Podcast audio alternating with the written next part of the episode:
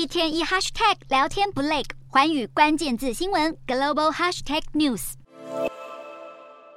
墙面被炸垮，窜出浓烟，救难人员拿着手电筒往碎屋瓦中探照，希望能找出更多受困瓦砾堆下的幸存者。这一栋位于乌东克拉莫托斯克市的公寓，当地时间二日被一枚俄军伊斯坎德 K 战术飞弹炸得面目全非，造成数十人伤亡。克拉莫托斯克市位处乌俄重点交战区域巴赫姆特市西北方五十五公里，也因此成了最常被俄军锁定攻击的城镇之一。俄罗斯挥军入侵乌克兰，即将在本月二十四日届满一年。过去这一年来，已经有数万乌尔士兵还有无辜平民命丧枪口之下，另外还有数百万战区灾民家园毁灭、流离失所。乌东、乌南各地都可以见到家庭支离破碎的景象。俄罗斯军队去年二月侵略初期，先是攻占乌国东南部大片领土，直逼首都基辅，所幸后来被守军打退，以失败告终。去年九月，乌军发动大反攻，成功收复赫尔松、扎波罗热以及。哈尔科夫境内大片失土，但就在战争即将届满周年的时刻，俄军又开始发动猛烈炮击，搭配地面部队侵略，接连夺得顿内茨克州几座战略重镇。乌克兰国防部长列兹尼科夫甚至大胆预测，莫斯科正密谋动员五十万大军，这也是当初侵乌兵力的二点五倍人数，再度大举进攻，而时间点可能就在开战满周年那一天。讽刺的是，正当越来越多乌克兰平民惨遭俄军屠杀之际，俄罗斯总统普丁却在俄国西南城市弗勒加格勒参加当地时间二二日举行的史达林格勒战役胜利八十周年纪念仪式，悼念那些被德国纳粹侵略者杀害的军人与平民。而普丁更不忘借由这个机会怒杠西方军援乌克兰。正如普丁所言，血腥历史不断重蹈覆辙，只不过这一次挑起战端祸害、酿造人道危机者，可不再是他口中所谓的纳粹政权。